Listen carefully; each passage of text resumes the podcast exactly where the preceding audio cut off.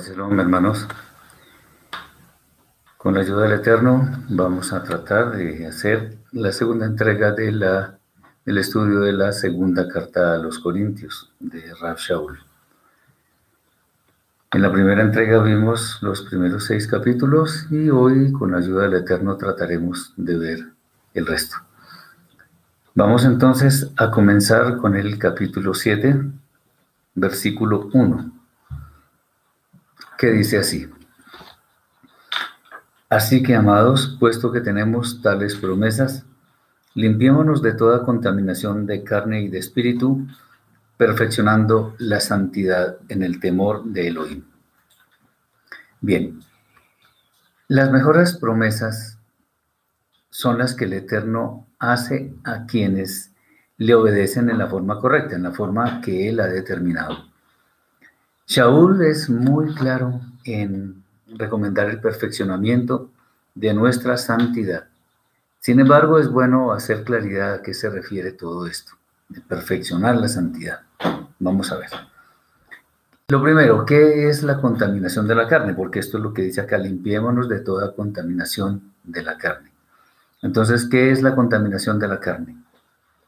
Bueno, tal cosa se refiere a aquello que está del lado de lo que el mundo con sus deleites pasajeros nos ofrece todos los días, que no son sino caminos que nos llevan a la vida, pues el mundo está sufriendo una inmensa impureza espiritual. Eso no es un secreto para nadie, el, mundo está muy contaminado y por eso eh, eh, hay que limpiar eso que dice Shaul, la contaminación de la carne. Entonces, todo lo que el mundo ofrece no nos está llevando a la vida, sino a la muerte.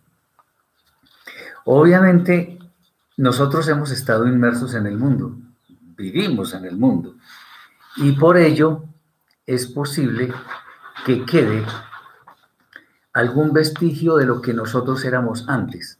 Estamos hablando de verdaderos creyentes, pero tenemos de pronto algún vestigio de lo que antes éramos. Razón por la cual nosotros tenemos que buscar muy diligentemente la pureza de nuestra alma. Sobre la contaminación del espíritu, debemos decir que esta tiene que ver con todo aquello que empaña nuestra mente para tomar las decisiones que no son correctas en torno a la Torah o al cumplimiento de lo que está establecido en la Torah. En otras palabras, nuestra alma está impura porque nuestra mente se ha dejado seducir con lo popular y lo mundano, actuando de manera que lo que hacemos lleva a la contaminación de la carne. Entonces, eh, a la contaminación del alma. Entonces, lo que podemos decir es, ¿qué es lo que nos contamina? Todas las impurezas que el mundo nos ofrece, todo lo que el mundo hace, las prácticas que a diario vemos en el mundo. Ahora, ¿por qué debemos perfeccionar la santidad? Este es un versículo muy importante, de hecho. Lo que dice Shaul es que, por lo que nos da a entender, es que la santidad, la santidad perfecta, no se logra instantáneamente, no se logra de un momento para otro, sino que es un proceso en el cual nosotros como creyentes nos comprometemos a obedecer fielmente al Eterno, lo que implica dejar atrás las prácticas a las cuales estábamos acostumbrados, en las cuales estábamos inmersos cuando el pecado dominaba nuestra vida. Pues eso no es que como si estuviéramos frente a un computador y, pulsáramos una tecla de enter o de escape o qué sé yo. No, eso es un proceso que se da día tras día. En consecuencia, teniendo en cuenta que hemos sido objetos de promesas sublimes por parte del Eterno, debemos hacer nuestro mayor esfuerzo para llegar a nuestro mejor grado de santidad sin la cual no es posible entrar a la eternidad. Muy bien. Vamos ahora al versículo 10.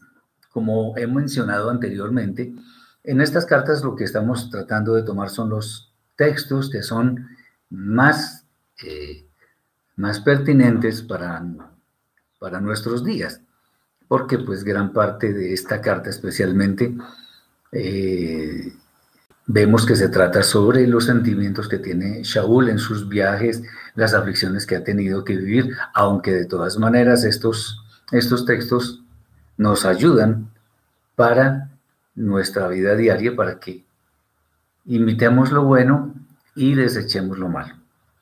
Entonces el versículo 10 dice así, porque la tristeza que es según Elohim causa arrepentimiento para salvación, sin dejarnos remordimiento, pero la tristeza del mundo produce muerte.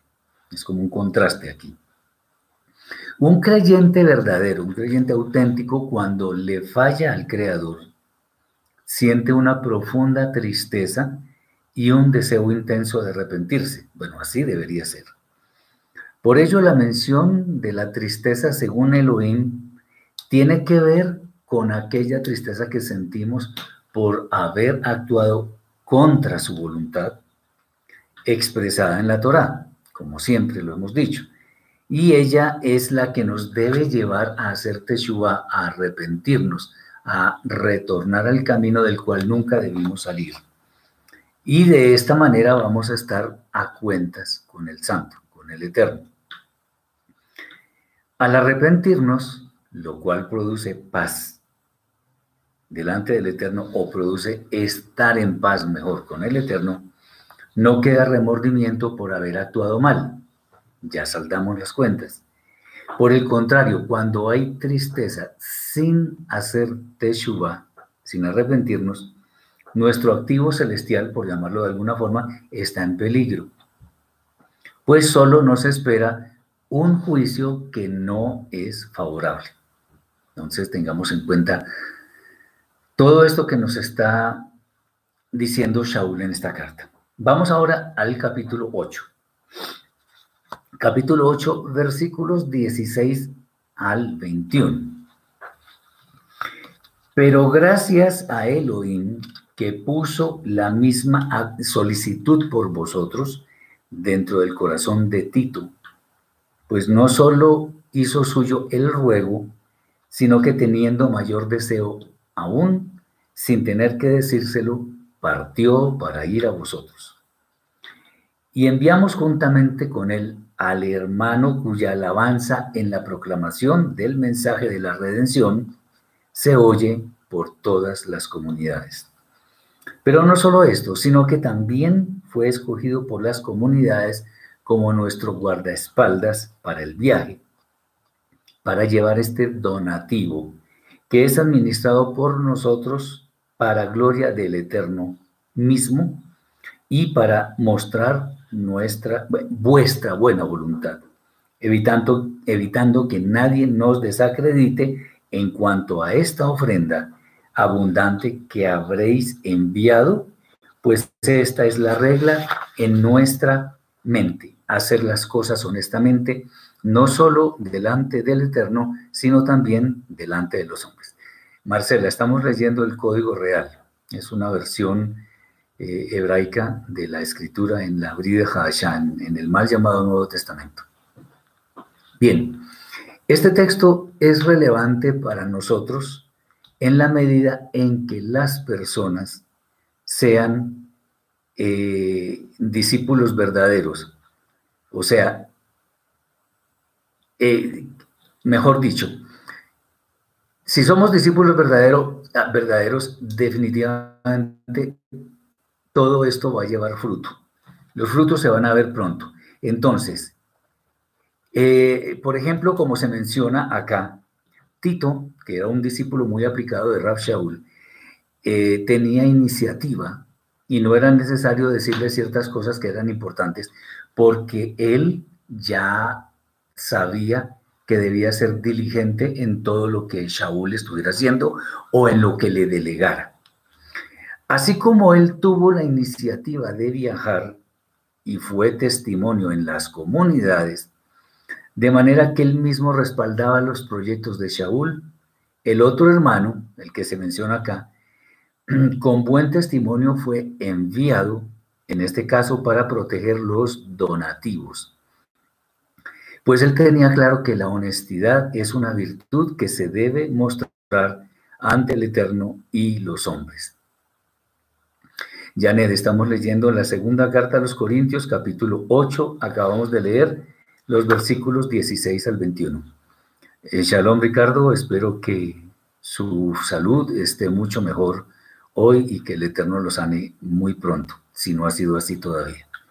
Bien, sobre esto es bueno mencionar que hay muchísimas personas y de ellas bastantes sin liderazgo eh, perdón, bastantes en liderazgo, solo aparentan piedad, eh, pero su verdadera cara se muestra cuando se demanda alguna buena obra.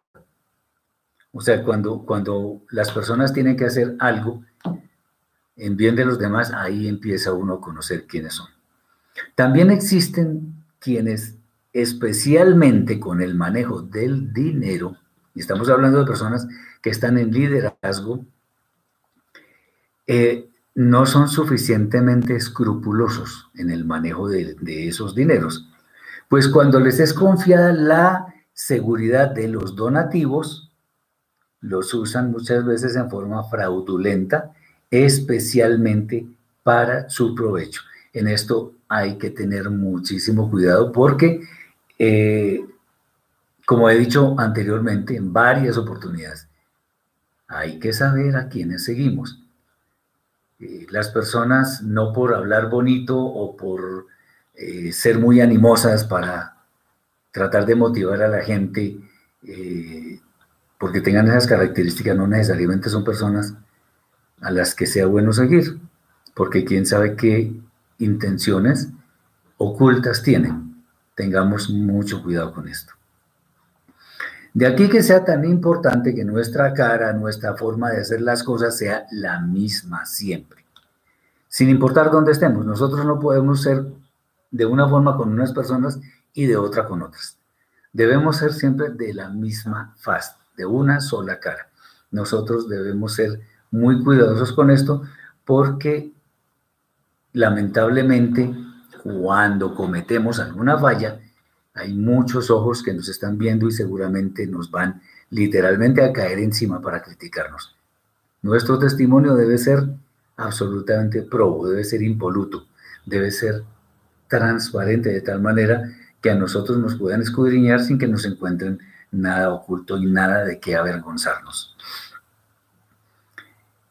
Ah, aunque muchos dirán que de pronto no todas las personas los ven, lo cierto es que, aunque eso puede ser verdad, lo cierto es que el Eterno sí ve todo, absolutamente todo lo que hacemos, sin que podamos hacer algo para escondernos de Él, como en su momento trataron de hacerlo Adán y Jabá, Adán y Eva.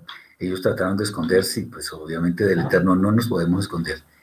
Acordémonos que de toda, de toda obra que hagamos en este mundo tendremos que dar cuenta sea buena o mala. Entonces, si no tenemos buen cuidado de, de ser honestos, de manejar las cosas con lealtad, seguramente vamos a tener muchos problemas cuando seamos juzgados. Tenemos que andar en santidad, siempre. Bien, ahora vamos a los versículos 22 al 24. Enviamos pues con ellos a nuestro hermano, quien ha probado en muchas circunstancias que es diligente, pero ahora mucho más diligente que nunca, por tener plena confianza que no nos dejaréis quedar mal. En cuanto a Tito, es mi compañero y mi representante para con vosotros. Y en cuanto a nuestros hermanos, son apóstoles de las comunidades y orgullo de Mashiach. Por esta causa, mostrad en presencia de las comunidades la evidencia de vuestro amor y la razón de nuestro orgullo respecto de vosotros. Fíjense que Shaul estaba pendiente de que sus seguidores dieran buen testimonio, que hicieran bien las cosas. Eh, él se preocupaba porque lo que ellos hicieran fuera bueno delante de todas las demás personas. Y no solo delante de él, por supuesto. Sobre esto podemos decir que es de gran valor, de gran estima, que tengamos un muy buen testimonio, que nuestro testimonio realmente sea intachable delante de todas las personas. Lo que aquí vemos es que un líder tan visible como Rab Shaul puede dar fe de la honestidad de sus propios enviados, de manera que las personas que le seguían sabían que dichas personas también eran como su maestro. Miren lo importante que es esto. Hemos hablado en repetidas oportunidades de lo que es un buen discípulo. Un buen discípulo, o en general un discípulo, es aquel que sigue a su maestro, le es fiel y hace básicamente lo mismo, o sea, repite lo que hace su maestro. O sea, un buen discípulo, un discípulo aprobado, es prácticamente una copia del maestro. ¿En qué sentido? Su pensamiento en torno a las cosas espirituales es básicamente el mismo, tiene una forma de vida muy similar a la de su maestro, en fin. Es como decimos acá, una copia del carbón del maestro. Nuestra palabra empeñada, la de nosotros como verdaderos creyentes, debe tener un valor tal que sea garantía de que lo que decimos eso mismo hacemos. Este tipo de personas, es, o sea, este, este tipo de personas es las que deben guiar a una comunidad o mostrar que son verdaderos discípulos. De manera que en realidad, como ya lo hemos mencionado, sean prácticamente extensiones de los maestros. Entonces, si, si alguien dice, bueno, y esta persona es amiga de quién o es discípulo de quién o a quién sigue, es discípulo de tal y tal persona. Ah, listo, ya, no necesito nada más porque ya sé quién es esa persona a la que sigue. Qué bonito que eso lo puedan decir de nosotros. Shaul tuvo esta clase de discípulos, discípulos que eran fieles, que eran honestos, y por ello podemos considerar que su tarea cuando estuvo en el mundo no solamente fue fructífera, sino que mostró su apego por el camino del Santo Maestro, de Yeshua el Mashiach. Shaul siempre ponía en relieve las palabras del Santo Maestro y quería que sus discípulos las siguieran. Muy bien, ahora vamos con el capítulo 9 versículos 6 al 15. Capítulo 9, versículos 6 al 15. Pero esto digo, estos versículos son bien interesantes. El que siembra escasamente, también segará escasamente. Y el que siembra abundantemente, abundantemente también segará. Cada uno dé como propuso en su corazón, no con tristeza, ni por obligación, porque Elohim ama al dador alegre. Y poderoso es Elohim para hacer que abunde en vosotros toda gracia, a fin de que teniendo siempre en todas las cosas todo lo suficiente, abundéis para toda buena obra. Como está escrito, repartió, dio a los pobres, su justicia permanece para siempre. Y el que provee semilla al que siembra, hará germinar vuestra semilla y proveerá pan para alimento, y hará crecer los frutos de vuestra justicia, siendo enriquecidos en todo para toda generosidad, la cual produce por medio de nosotros acción de gracias a Elohim. Porque la operación de este servicio no solo está supliendo lo que al pueblo escogido falta, sino que también abundando en muchas acciones de gracias a Elohim, sino que también abundando en muchas acciones de gracias a Elohim. Sí. Pues por la evidencia de esta contribución, ellos están alabando a Elohim. A causa de vuestra fe obediente que profesáis al mensaje de la promesa de redención de Mashiach y por la liberalidad de vuestra contribución para ellos y para todos. Asimismo, por la oración de ellos a favor de vosotros, al amaros por causa de la gracia de Elohim que abunda en vosotros. Gracias a Elohim por su don inefable. Bueno, las primeras palabras, y estas son bien interesantes, las primeras palabras de este texto deben ser tomadas en su justa dimensión. ¿Por qué? ¿Cómo es eso? Hoy en día existen muchas comunidades, bien conocidas de hecho, en las cuales se anima a la gente a sembrar. Eso lo hacen amparado en esto. Esta palabra sembrar comúnmente, con bastante frecuencia, va conectada con el dinero. Cuando sacamos de contexto la escritura, podemos cometer gruesos errores que lo que hacen es dañar la fe de muchos que confían en lo que sus líderes enseñan. Acuérdense que Yeshua hizo unas advertencias muy fuertes cuando decía, hay de vosotros ciegos, guías de ciegos. Uno no puede poner, eh, no ser piedra de tropiezo para las personas. Sembrar mucho, sin duda, eh, sin duda es, eh, produce mucho fruto y la ciega ha de ser abundante. En asuntos de dinero debemos ser en extremo cuidadosos. O sea, nunca sobra estar repitiendo una y otra vez el tema del dinero.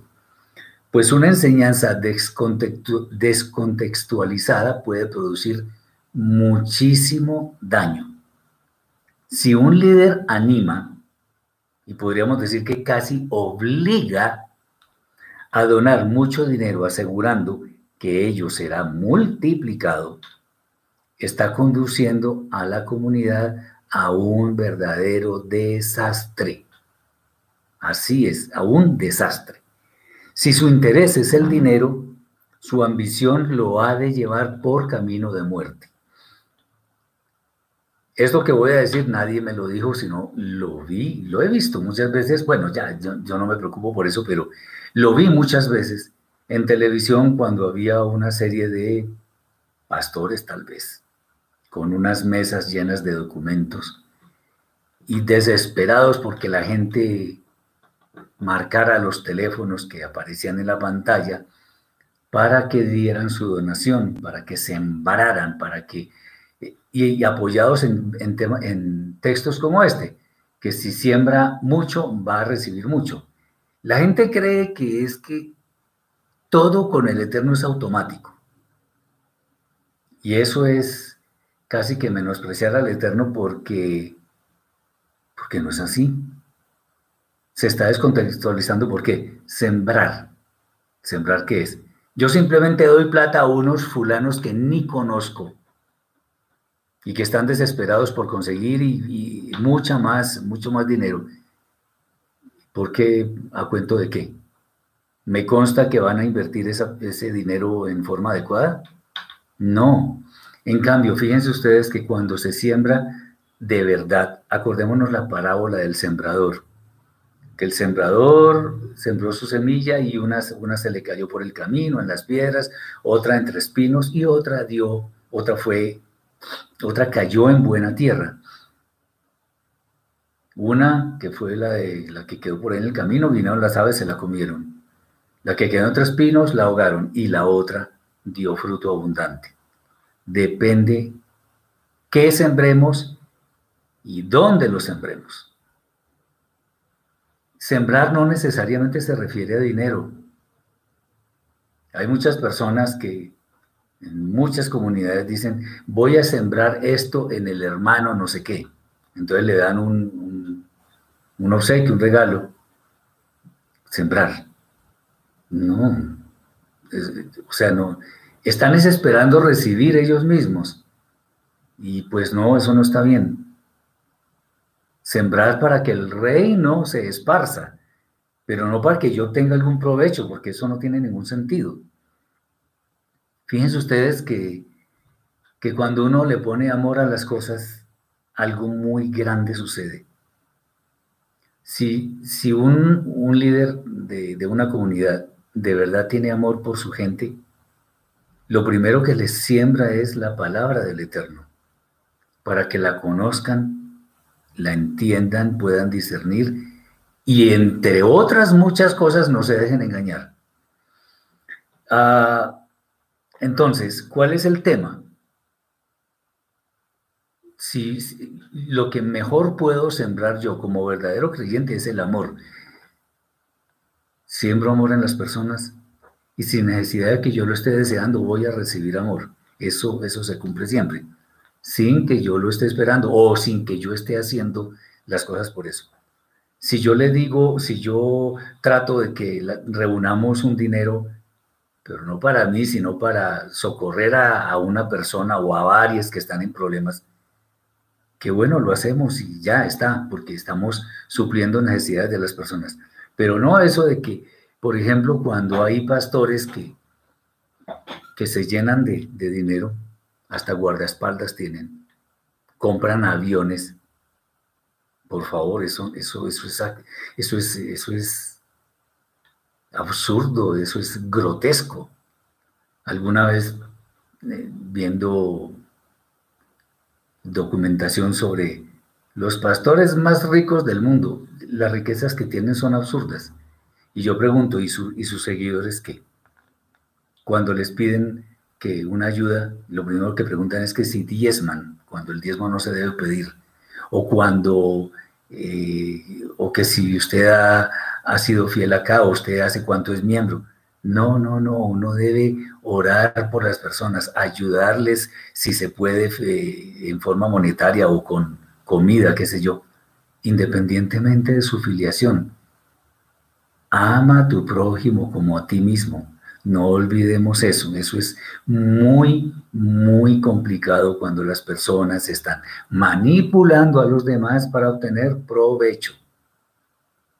A mí me parece realmente grotesco que un pastor tenga un jet privado. Eso es absurdo. Y muchas de sus ovejitas, de sus seguidores muriéndose de hambre. Eso no tiene sentido. Pero muchas veces toman este tipo de textos para sembrar, porque lo descontextualizan. ¿Y sembrar para qué? ¿Sembrarle a quién? ¿Al pastor para que se enriquezca más? No, eso así no puede ser. Muy bien. Ok. Eh, entonces, el verdadero sentido de este texto que, hemos, que estamos comentando eh, nos dice algo muy importante, está aquí también. Este texto nos dice el verdadero sentido. Cada uno de como propuso en su corazón, en su corazón, no con tristeza, atención, ni por obligación no, porque Elohim ama al dador alegre. Fíjense ustedes que hay muchos líderes, yo, yo, yo pienso que, que de líderes no tienen nada, o bueno, son líderes pero para mal, porque es que llevan a las personas a su postración espiritual y a veces a ruina económica. Bien. Eh, dador alegre. ¿Ustedes creen que el Eterno necesita dinero? No. El profeta Haggai, Ageo, dice claramente, mía es la plata, mío es el oro, dice el Eterno de los ejércitos. Todo es de Él. Todo es de Él. Si el Eterno nos da un buen vivir, no es para que nos ufanemos de nada, sino para que aprovechemos eso, le demos la gloria al Eterno y si tenemos la posibilidad de ayudar, ayudamos. Y aquí es donde voy, el dador alegre. Muchos dicen, por ejemplo, que hay que dar hasta que duela. En serio, hay que dar hasta que duela. ¿Cómo así? Que incluso dar hasta que, hasta que nos falte. No, no, no, no, no, no. No. Primero está satisfacer mis necesidades y las de mi familia. Y ahí sí puedo tener la tranquilidad de que lo que voy a dar no va a afectar a mi familia. O sea, voy a dejar aguantando hambre a mi esposa y a mis hijas por llevarle el dinero a un estafador. No, no, no, no, no. Eso no es así. Yo, yo soy enemigo acérrimo de esas cosas. Entonces, ¿cuál es el tema? Dador alegre. O sea, cuando damos, cuando damos, lo hacemos creyendo que eso va a ser multiplicado. Eh, obviamente no lo hacemos, digamos, en el fondo no tenemos por qué hacerlo porque vamos a recibir una recompensa. No. Sabemos que eso va a ser multiplicado, el Eterno lo dice en su palabra, pero lo hacemos por el gusto de dar. Acordémonos de algo, y es que hay una cosa que el Eterno, entre comillas, no sabe hacer, entre comillas. Y es que recibir algo de alguien, porque todo es de él. Todo, o sea, imaginémonos cualquier cosa, todo es de él, todo, todo. Las fortunas de los grandes magnates, eh, el cielo, la tierra, los animales, todo es de él. Es más, nuestro cónyuge, nuestros hijos son de él. Entonces, ¿cómo es el asunto? Eh, el tema es que si nosotros tenemos en cuenta que todo es del Eterno, vamos a ser más semejantes a Él. ¿Por qué? Porque como hay una cosa que el Eterno no, no, no puede hacer, en, otra vez entre comillas, es recibir, porque todo es de Él. Él es feliz dando, dando. Acuérdense lo que dice Rab Shaul por allá en el libro de Hechos, si el Eterno lo permite, en algún momento lo veremos más bendecido es dar que recibir. O sea, nosotros debemos estar felices de darle algo a alguien.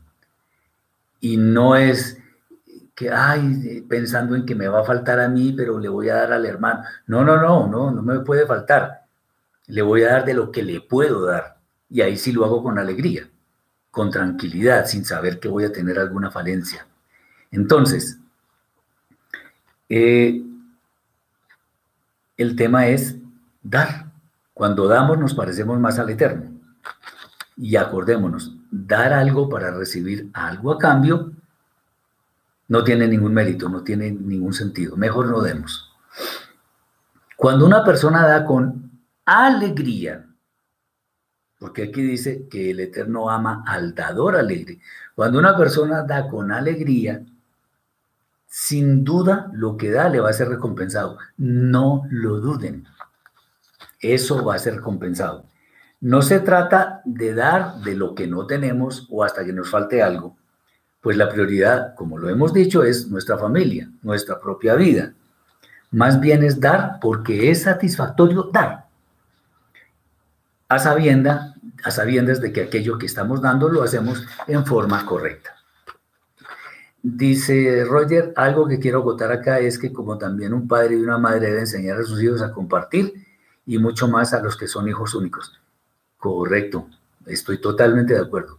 A los hijos hay que darles ejemplo de dar, de ser generosos. Ahora, no ser generosos hasta que casi que dilapiden lo que tienen, tampoco, pero sí hacer medidos, pero generosos, organizados, pero nunca negándole algo a alguien de lo cual nosotros estamos, eh, de lo cual nosotros tenemos la posibilidad de ayudar. Eso debe ser claro.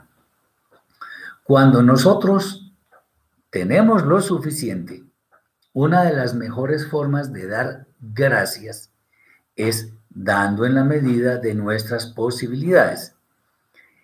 En esta situación, el Eterno nos provee para que no solamente tengamos lo necesario, sino para que podamos dar aún más y nosotros mismos gocemos de abundancia.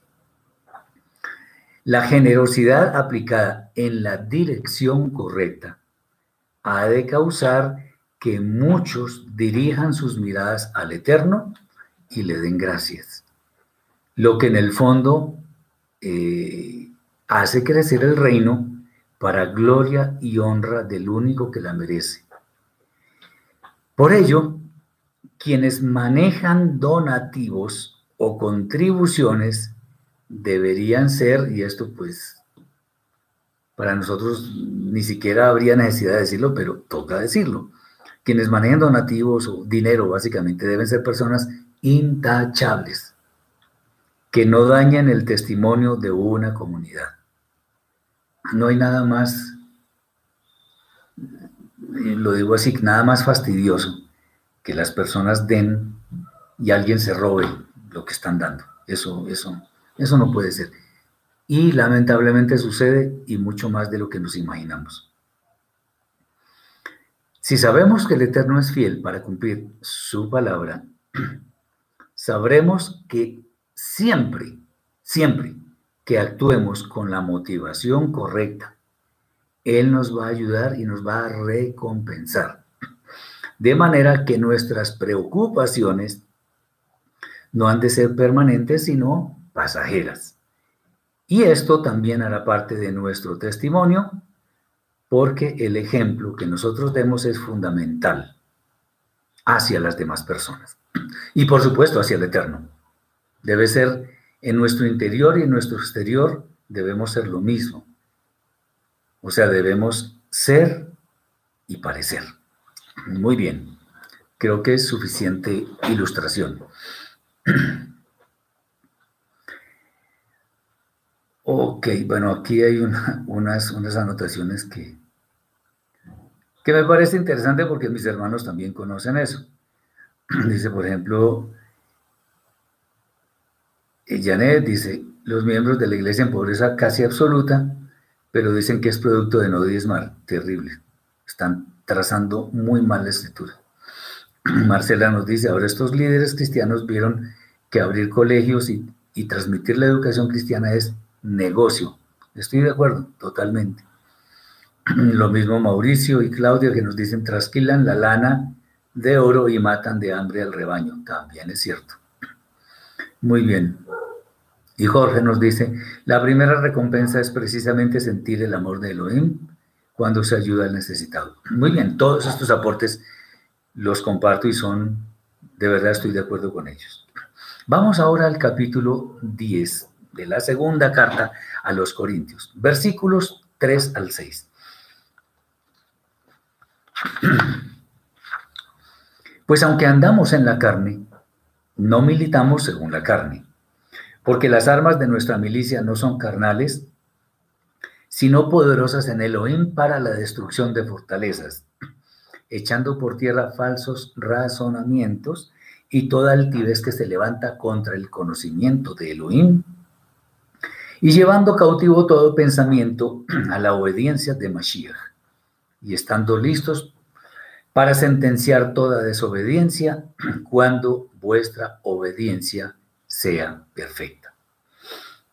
Muy bien, el creyente auténtico tiene claro que aunque esté en el mundo, no conecta con las prácticas que existen en él, en el mundo andar en la carne, de acuerdo con lo que dice Rab Shaul, se refiere a nuestro cuerpo corruptible. Dice, pues aunque, pues aunque andamos en la carne, no militamos según la carne.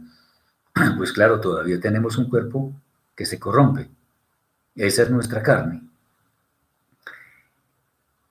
Ah, este es, un cuerpo que tiene limitaciones, es un cuerpo que todavía no, no ha sido glorificado, pero aún así, ese cuerpo corruptible, corruptible en el sentido de que perece, es templo de la Ruach HaKodesh, es templo del Espíritu de Santidad.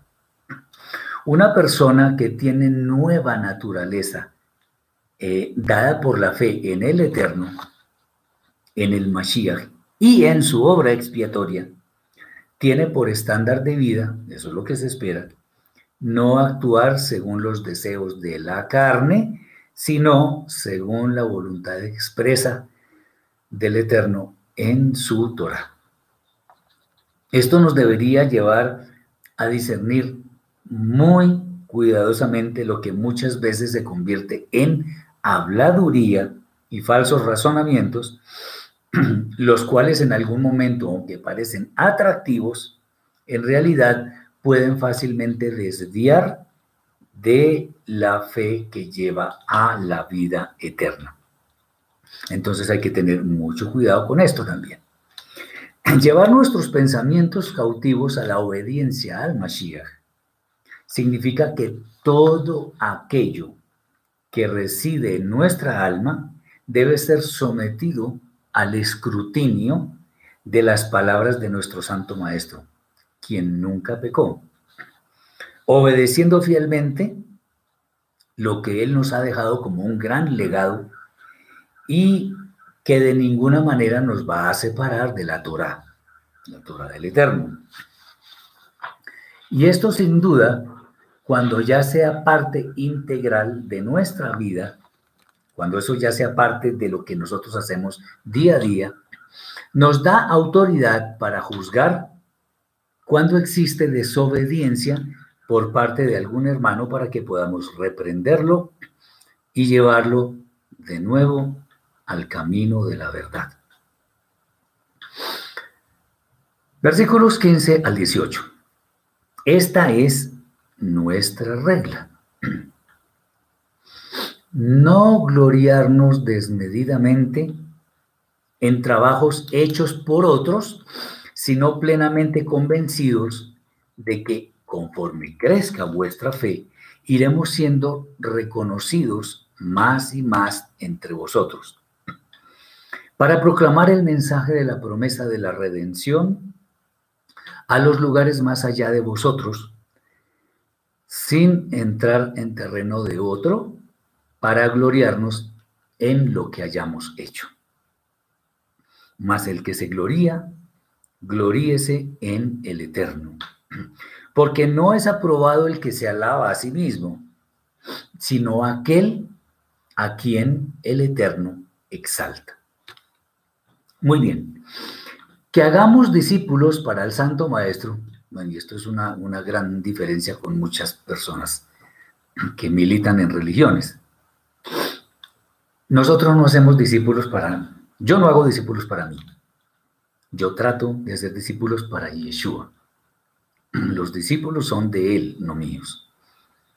Entonces, hacer discípulos para el Santo Maestro, igual así sea para Él, no debe ser motivo de orgullo o vanagloria de lo que otros han recorrido con nuestra ayuda.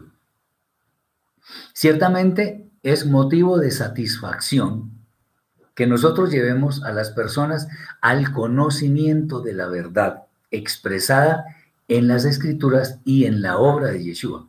Eso da satisfacción, en serio, pero no es para que nos ufanemos, no es para que empecemos a decir, yo soy el padre espiritual de esta persona, de esta, de esta, no sé qué. ¿Y como para qué o qué? ¿Eso para qué sirve? Eso está desnudando nuestra altivez, nuestro orgullo. Entonces es mejor ser humildes. Es mejor que haya elogios de parte de las demás personas y no que nosotros mismos nos pongamos en un pedestal para decir que somos los mejores en tal o cual cosa. Bien. Sin embargo, aunque puede ser cierto que el Eterno nos puede utilizar como instrumentos para que muchas personas conozcan el mensaje original de la escritura, se arrepientan y entren a formar parte del reino, también es cierto que fue el Eterno mismo quien nos abrió el camino para que esto sucediera. Acordémonos, todo, absolutamente todo lo que tenemos nos fue dado. O sea, no adquirimos nada por mérito, ni algo ha sido propiedad de nosotros en sí mismo, no. Todo nos fue dado por la mano misericordiosa del Eterno.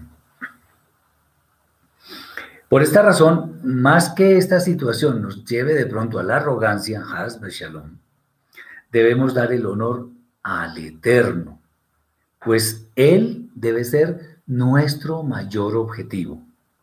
Nuestro servicio a Él, eh, ese es el, el objetivo, así como también nuestras plegarias. Nuestras plegarias, nuestros rezos, nuestras súplicas deben ser dirigidas al Eterno, a nadie más.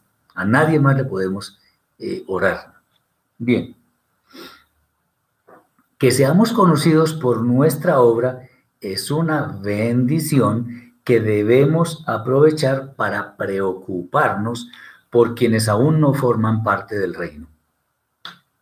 Si hay personas que se interesen por aquello que nosotros estamos eh, difundiendo, son bienvenidos bienvenidos. Obviamente, pues si tienen la, la, motivación correcta, son bienvenidos. A nadie podemos cerrarle la puerta.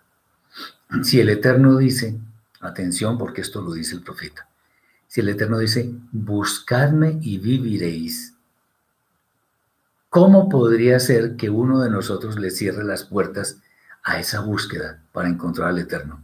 Nosotros no podemos ser piedra de tropiezo.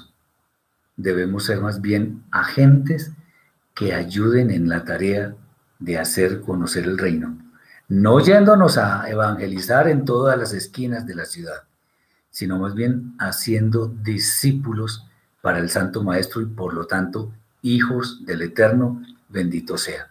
Que esto nos quede claro, que no eh, dudemos en torno a esto, porque esto es importante. No, así, no hacemos discípulos para nosotros, sino para el Santo Maestro. Bien. Las sabias palabras de Rab Shaul nos recuerdan que la exaltación debe venir del Eterno, bendito sea, mas no de nosotros mismos.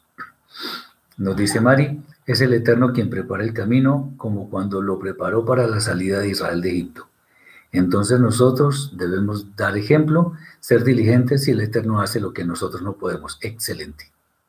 Totalmente de acuerdo, mi querida Mari. Así es. Así debe ser. No nada más que agregar. Bien. Vamos ahora al capítulo 11, versículos 3 al 6. Estamos en la segunda carta a los Corintios, capítulo 11, y ahora los versículos 3 al 6. Dice así. Pero temo que como la serpiente con su astucia engañó a Eva, vuestra mente sea de alguna manera desviada de la fidelidad de Mashiach. Porque si viene alguno predicando a otro Yeshua que no os predicamos, o si recibís otro espíritu del que habéis recibido, u otra promesa de redención que la que aceptasteis, bien lo toleráis. Pues pienso que nada he sido inferior a los apóstoles de mayor autoridad. Pues aunque sea tosco en la palabra, no lo soy en el conocimiento. En todo y por todos los medios, en todo y por todos los medios, os lo hemos demostrado. Bien, hoy en día somos testigos de una gran proliferación de movimientos religiosos que a sí mismos se califican como los portadores de la verdad. Sin embargo, es bueno recordar que esta edad presente está llena, llena, llena de engañadores, que no dudan en manipular la fe de sus seguidores con doctrinas que parecen atractivas, pero llevan a camino de muerte. Shaul reprende a los corintios diciéndoles que si llegan otras personas a predicar a otro Yeshua diferente, en el sentido de que a Yeshua, nuestro santo maestro, le asignan, le asignan características que evidentemente no posee o acciones que no hizo, les escuchan y toleran lo que dicen. Por ello él recalca que él no ha sido inferior a los talmidim que tuvo Yeshua siempre cerca y a los cuales enseñó el camino de la vida. De hecho, podríamos afirmar que Shaul tuvo más conocimiento que todos ellos, pues tuvo un, recorrido, tuvo un recorrido en el cual se destacó por su fidelidad. Miren algo interesante. Cuando Rab Shaul le habla a los gentiles, a los corintios, a los filipenses, tesalonicenses, efesios, etc., él nunca, como hacen muchos hoy en día, nunca les anima a hacerse judíos, les anima a circuncidarse, ni les anima a, estudiar cosas como el Talmud, el Zohar, qué sé yo. ¿Por qué? Porque eso no es lo importante. Shaul tenía clarísimo que lo que debía hacer en la misión que le fue encomendada era hacer conocer a Yeshua y las buenas nuevas de la redención, para que las personas se arrepintieran y alcanzaran la vida eterna. Hermosísimo. Y lamentablemente muchas personas andan hablando mal de Shaul, lo descalifican, dice que se inventó no sé qué religiones. ¿Cuál? Si él era ortodoxo, era un judío, digamos casi que recalcitrante, mandaba matar a los del camino de Yeshua. Pero cuando se encontró al Santo Maestro, ¿se acuerdan en ese fogonazo tan grande que recibió? Y que Yeshua le dijo, ¿a quién persigues? Y cuando este hombre vio a Yeshua, con mucho temor empezó casi que instantáneamente a reconocer que su teología no era correcta, porque le estaba hablando del resucitado, el primer resucitado. Y él entendió que la cosa no era como él dijera y dijo, ¿qué quieres que haga, maestro? ¿Qué hago, Señor? Y se puso a las órdenes de Yeshua y miren el resultado. Un tremendo, un coloso de la fe. Un seguidor de, del Mashiach excelso, fiel, honorable, honesto, amoroso. ¿Qué más quiere uno? Eso es, eso es el testimonio que debemos dejar. Lo que hizo Rab Shaul, por eso él decía, imítenme a mí como yo imito al Mashiach.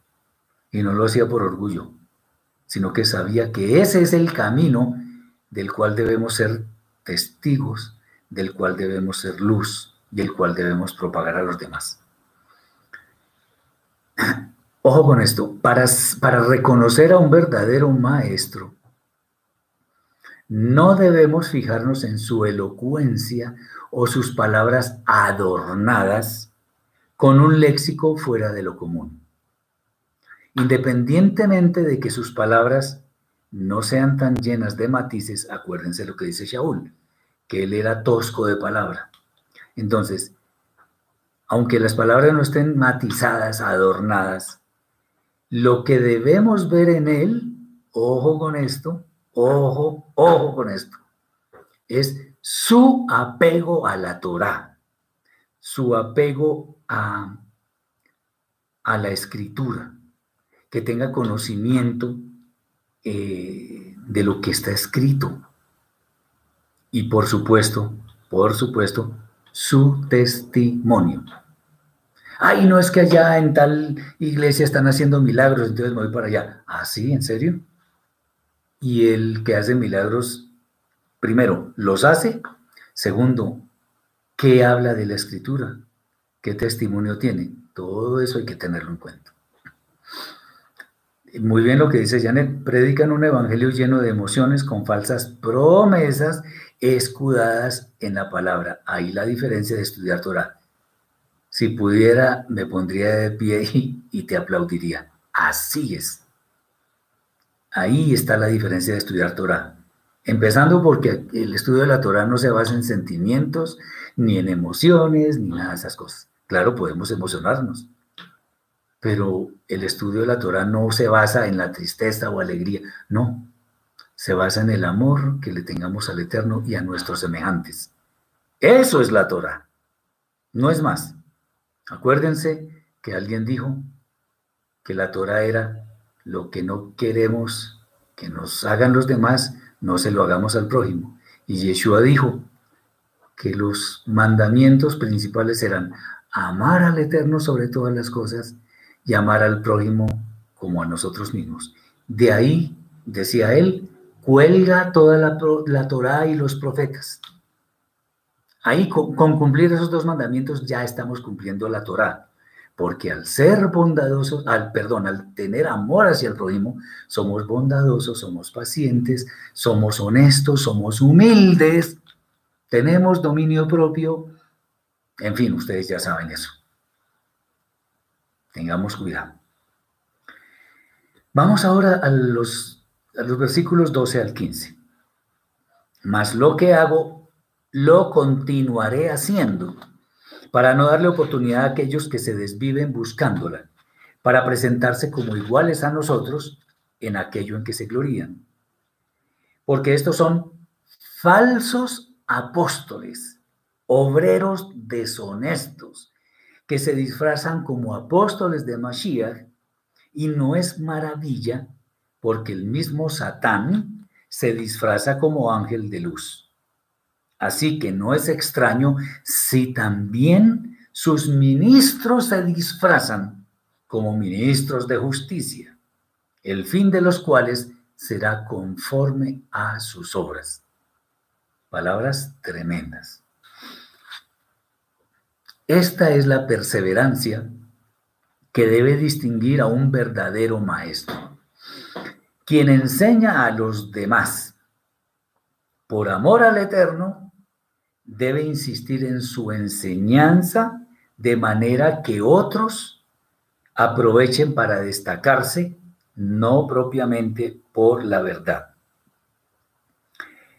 Eh, tengamos en cuenta que que nosotros debemos propagar las buenas nuevas de salvación para que los demás lo entiendan y también lo hagan.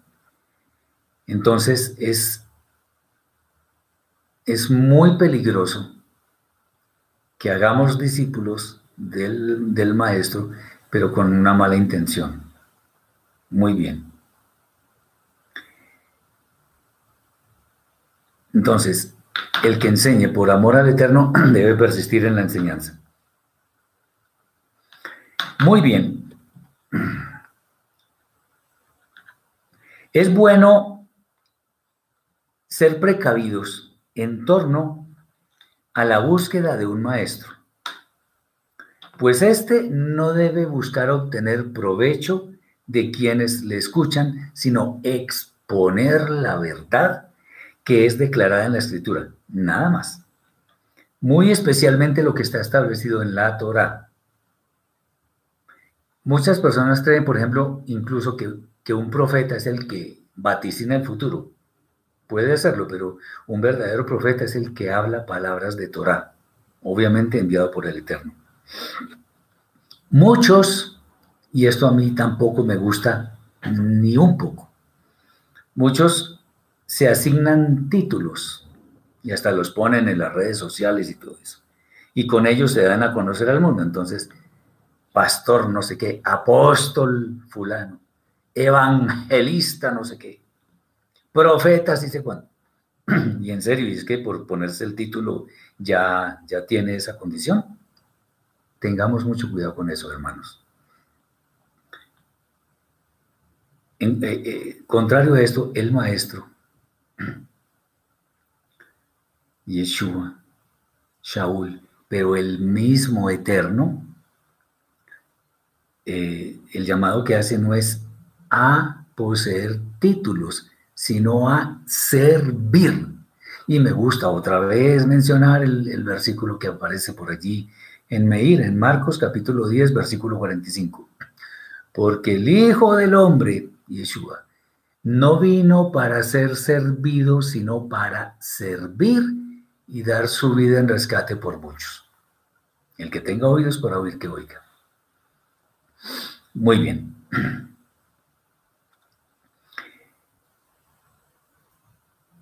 Sobre esto es claro que al final, que el final, perdón, de quienes se basan en sus propias mentiras acerca de la Torah ese final no va a ser propiamente feliz. Sin duda no va a ser feliz. Pues cada uno tendrá que dar cuentas de sus obras y nadie podrá hacer defensa de lo que no es conforme con la voluntad del Eterno. Vamos ahora a los versículos 16 al 33. Otra vez digo, que nadie me tenga por loco, o de otra manera, recibidme como si fuera insensato, para que yo también me gloríe un poco. Lo que hablo ahora no lo hablo según el Adón, sino como locura, en la esperanza de gloriarme, puesto que muchos se glorían según la carne, también yo me gloriaré, porque siendo vosotros cuerdos, de buena manera, de buena gana toleráis a los necios pues toleráis si alguno os esclaviza, si alguno os devora, si alguno se aprovecha de vosotros, si os tratan orgullosamente, si alguno os da bofetadas. Para vergüenza mía lo digo. Para eso eh, eh, fuimos demasiado débiles. Pero en lo que otro tenga osadía, hablo con locura, también yo tengo osadía. ¿Son hebreos? Yo también. ¿Son israelitas? Yo también. ¿Son descendientes de Abraham? También yo. ¿Son ministros de Mashiach? Como si estuviera loco hablo. Yo más. En trabajos, más esforzado. En cárceles, más. En azotes, sin número. En peligros de muerte, muchas veces de los judíos rebeldes, cinco veces he recibido cuarenta azotes menos uno. Tres veces he sido azotado con varas, una vez apedreado.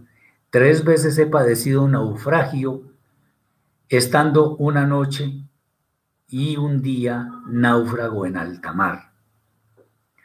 En peligrosos viajes, muchas veces en peligros de ríos, peligros de ladrones, peligros de los de mi nación, peligros de los gentiles, peligros en la ciudad, peligros en el desierto, peligros en el mar, peligros entre falsos hermanos, en trabajos y fatiga, en muchos desvelos, en hambre y sed, en muchos ayunos, en frío y en desnudez.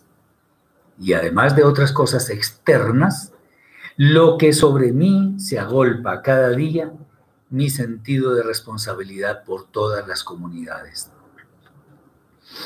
¿Quién enferma y yo no enfermo? ¿Quién es inducido a transgredir la Torá y yo no me indigno? Si el gloriarse tiene algún sentido, me gloriaré en lo que es de mi debilidad. El Elohim y Padre de Yeshua, el Mashiach, quien es bendito por los siglos, sabe que no miento. En Damasco, el gobernador de la provincia del rey Aretas vigilaba la ciudad de los damasenos para echarle mano. Y fui descolgado en un canasto por una ventana del muro y escapé de sus manos. Bien.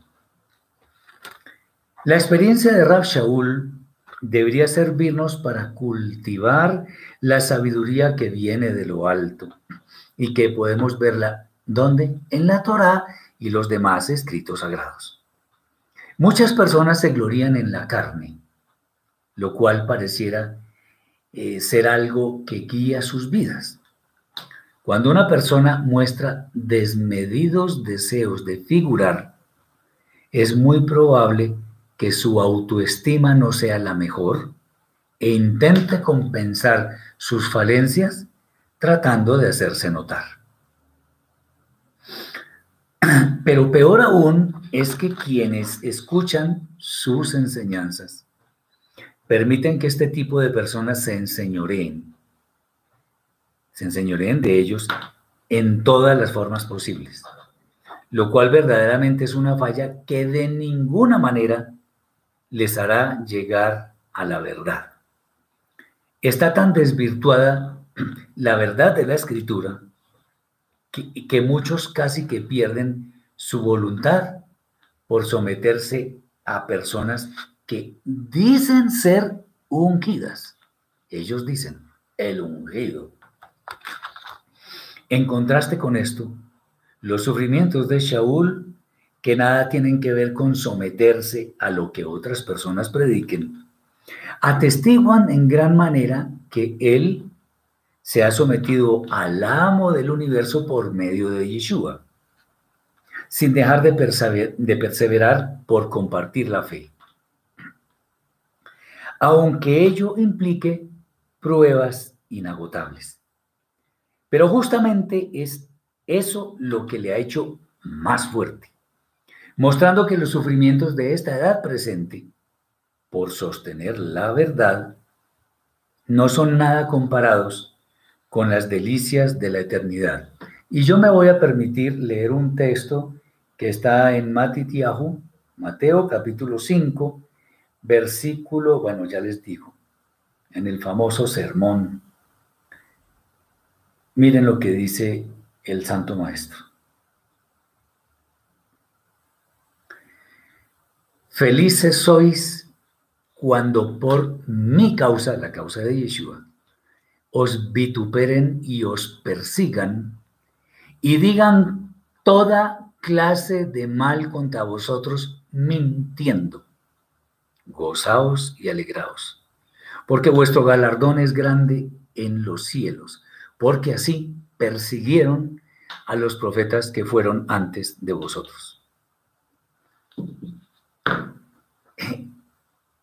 El Eterno no va a dejar sin retribuir a aquellos que, nos persiguen, a quienes seguimos a Yeshua y damos testimonio. Porque no solamente seguir las, enseñanzas de Yeshua, sino ponerlas en práctica y dar ejemplo. Eso no se va a quedar sin recompensa porque el, Eterno lo dice por medio de Yeshua. Bien.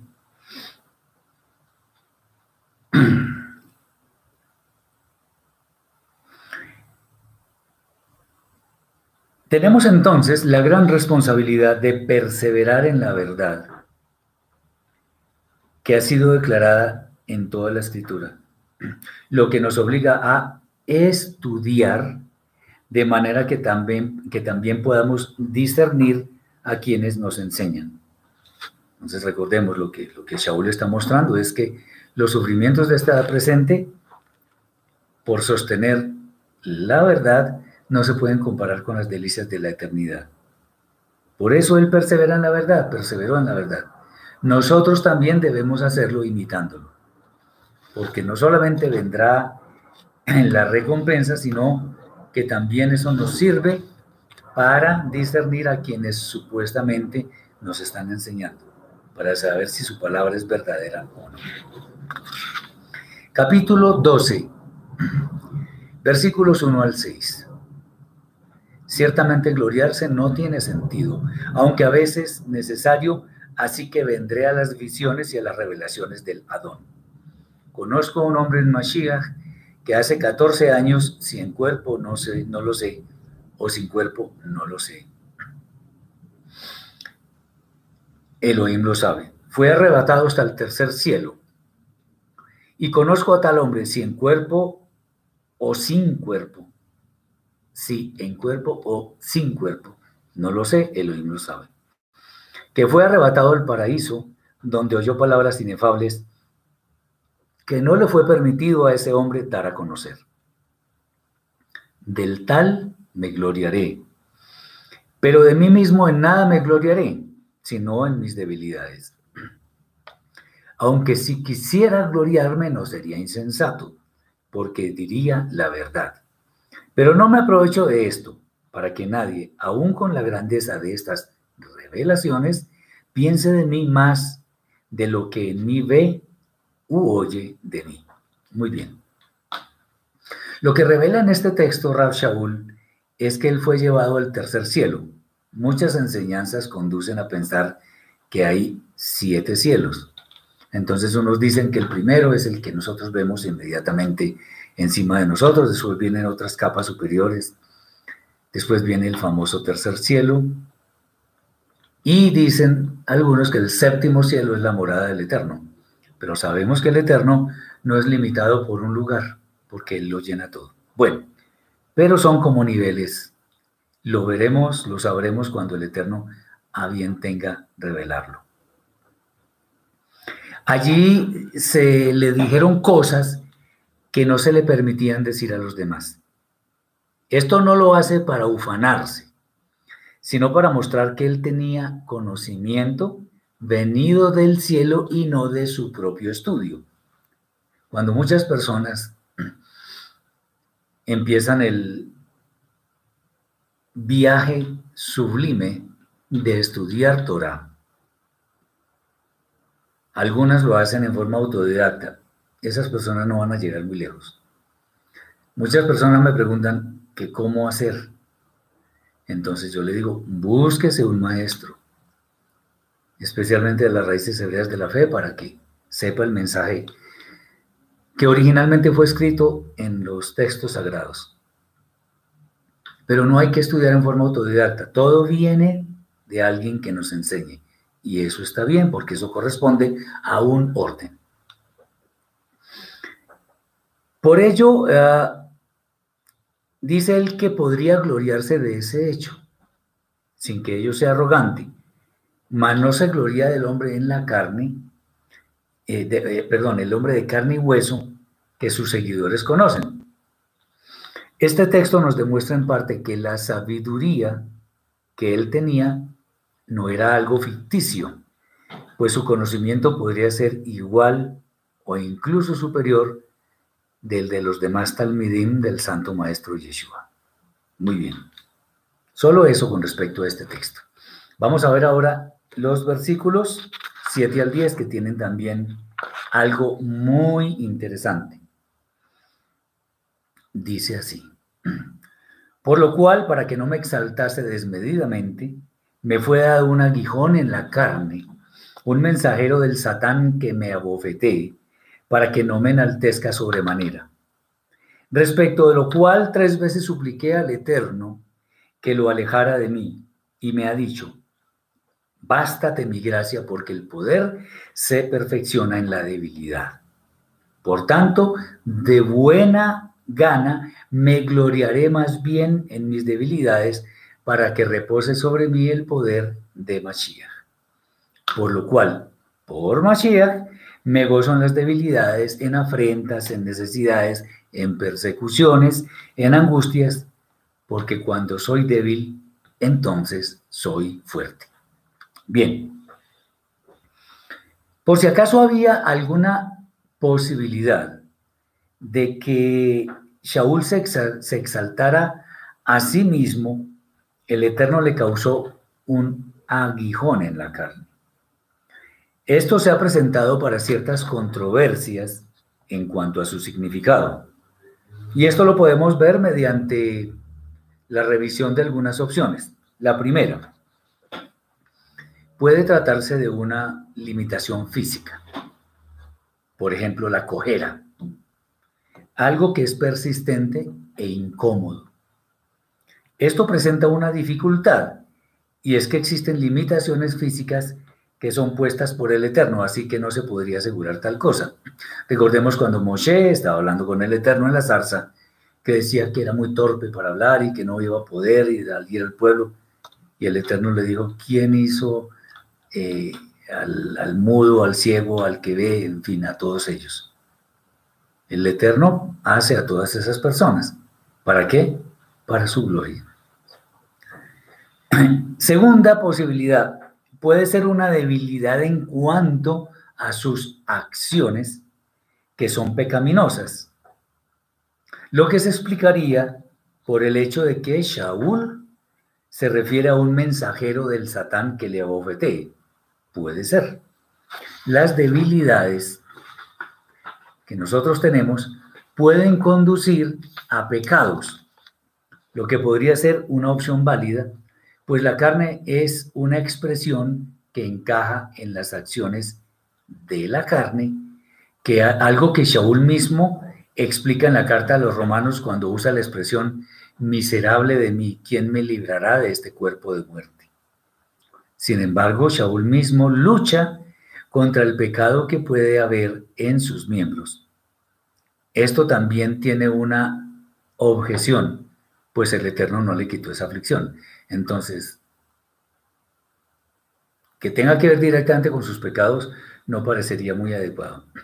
Y vamos a leer lo que dice el autor del Código Real. Es interesante, pero ya vamos a ver. Dice Mari, una dificultad en nuestra vida puede verse como una oportunidad para fortalecer nuestro carácter. Por supuesto, claro que sí. Las personas que tienen limitaciones físicas muchas veces tienen un carácter más formado que el de muchos de nosotros. Entonces el autor del Código Real lo dice así.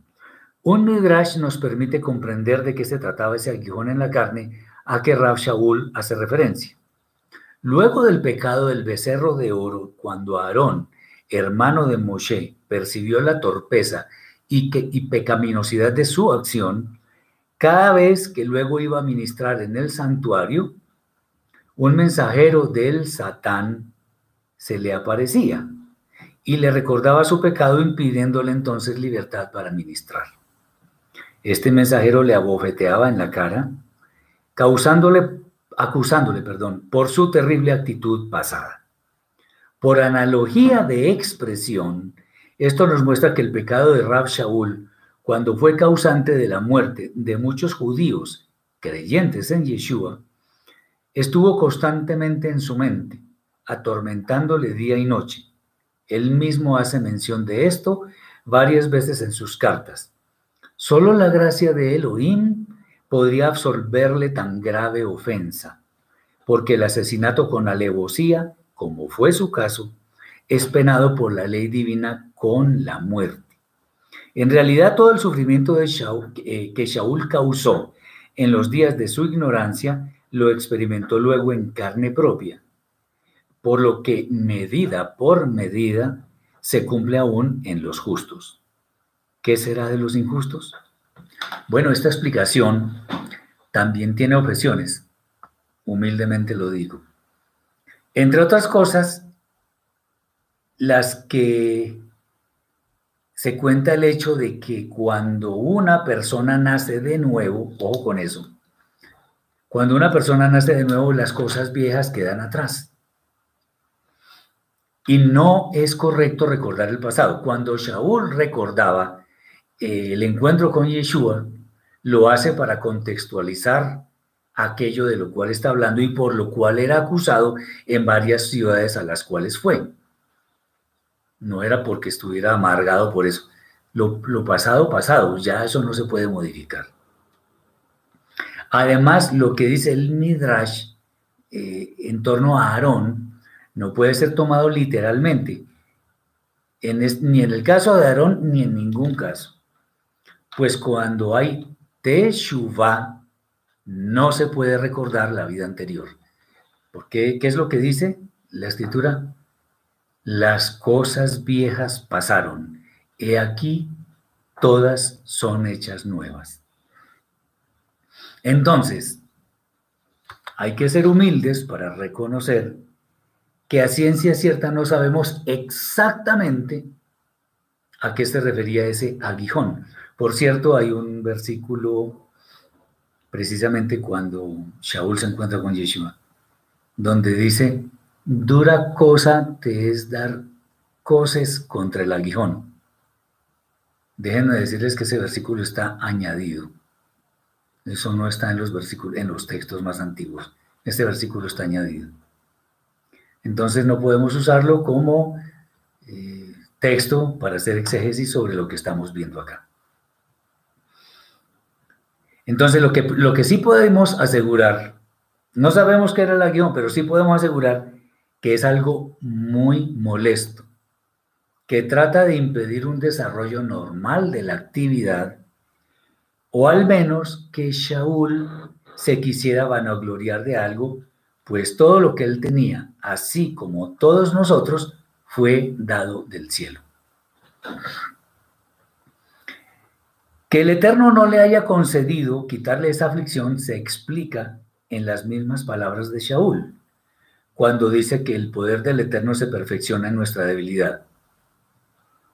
Esto significa que en ninguna manera podemos gloriarnos de nada, pues cuando somos débiles, es cuando menos podemos afirmar que nuestros logros son debidos a nuestras fuerzas.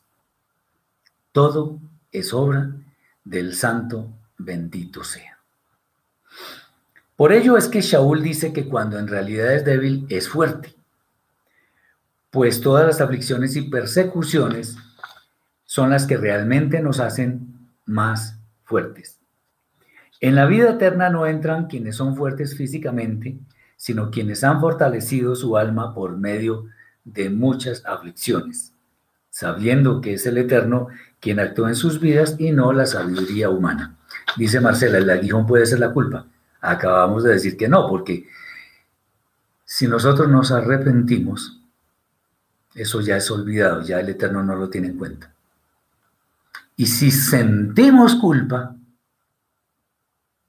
eso significa que no le creemos al Eterno cuando Él dice, el que encubre sus pecados no prosperará, más el que los confiesa y se aparta alcanzará misericordia. Si alcanzamos misericordia, fin del sentimiento de culpa.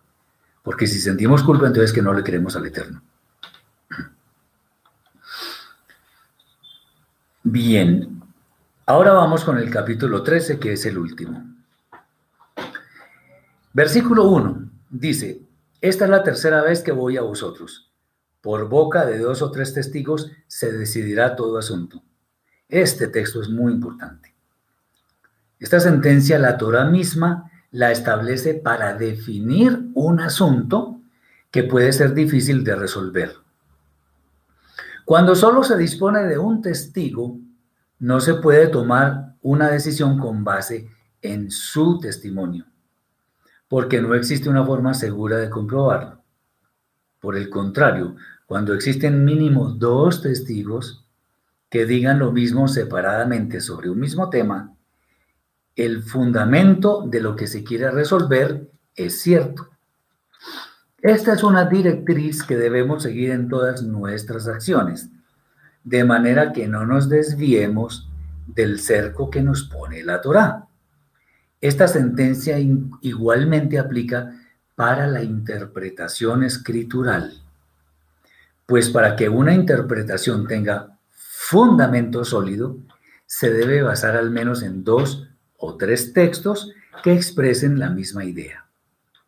Textos escritos en, en la Torah o los demás libros.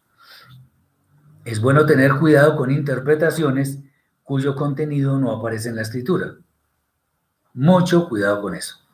No es que el Eterno dice en su palabra tal cosa. Sí, en serio, ¿dónde está escrito? No es que él lo dice porque... No, ¿dónde está escrito? Si está escrito, lo revisamos. Ah, aquí dice, ¿y en qué otra parte está escrito? Obviamente hay excepciones porque hay, hay textos que aunque no, digamos, están escritos una sola vez, pero la evidencia de lo que dice allí es cierto con base en lo que está escrito en otros textos que no dicen lo mismo. Eso es, eso es diferente. Bien.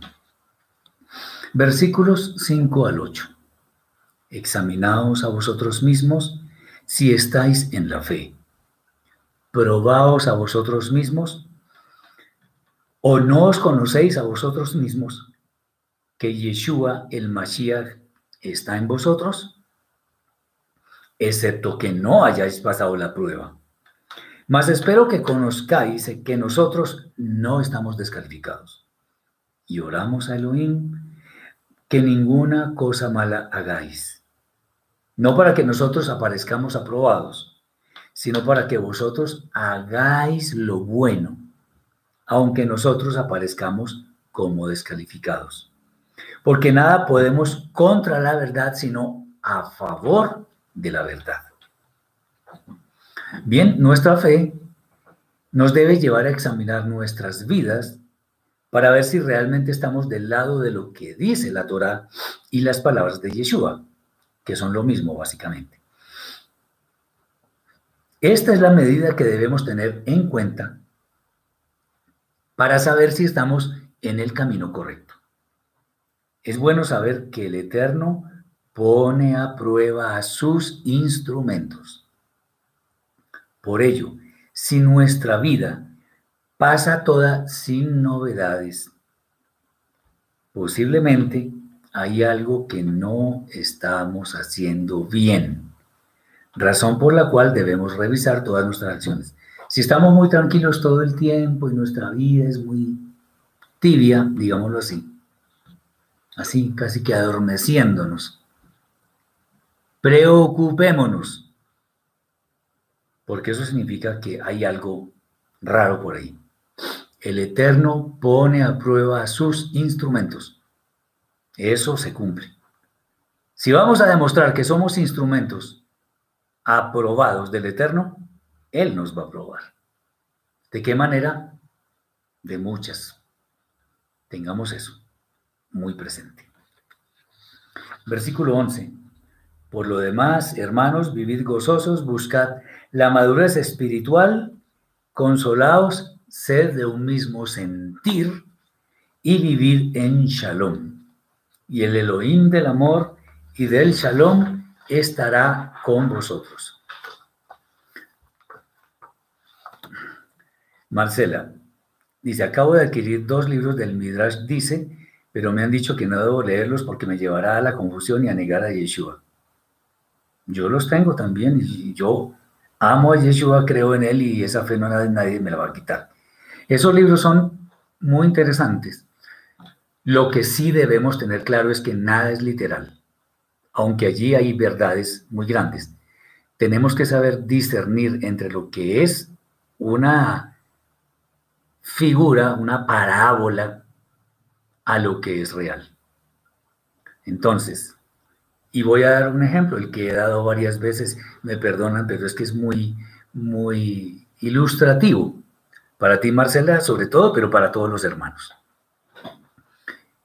Estaba el rey león, no el del, no el de Disney, sino el rey, el rey de la selva. Iba por un camino y se cayó en un lodazal que estaba lleno de toda la suciedad habida y por haber de todo lo imaginable. Y llegó y siguió caminando y él mismo moría mal. Y llegó donde el donde el caballo le dijo, hermano caballo, ¿tú crees que estoy oliendo muy mal? Y el caballo dice, uy, sí, rey, está oliendo horrible, que ese olor es insoportable. Y al rey le dio mucha ira y se comió al caballo. Se encontró al hermano conejo y le dice, hermano conejo, ¿será que yo huelo muy mal? Uy, sí, rey, usted está oyendo. Y se lo comió y así pasó con otros animales. El zorro vio todo lo que estaba pasando, iba por ahí agazapado, vio todo lo que estaba pasando. Y dijo, ¿qué voy a hacer si por donde yo voy me tengo que encontrar con él? Y dijo, ya sé qué voy a hacer. Y efectivamente el león se encontró con el zorro y le dijo, hermano zorro, ¿será que yo huelo muy mal? Y al zorro le dio un ataque de tos. Empezó a toser. Y le dijo, hermano león, no le puedo dar una opinión porque el olfato lo tengo afectado por, por esta tos, estoy mal, me siento mal, no, no puedo darle una opinión y no, no podría decirle porque no, no puedo leer y se salvó de ser devorado por el león. ¿Cuál es la enseñanza detrás de eso? Pues ni los leones hablan, ni los zorros, ni los conejos, ni los caballos, ni, ninguna, ni ningún animal de esos. Pero hay una enseñanza. La enseñanza es muy sencilla.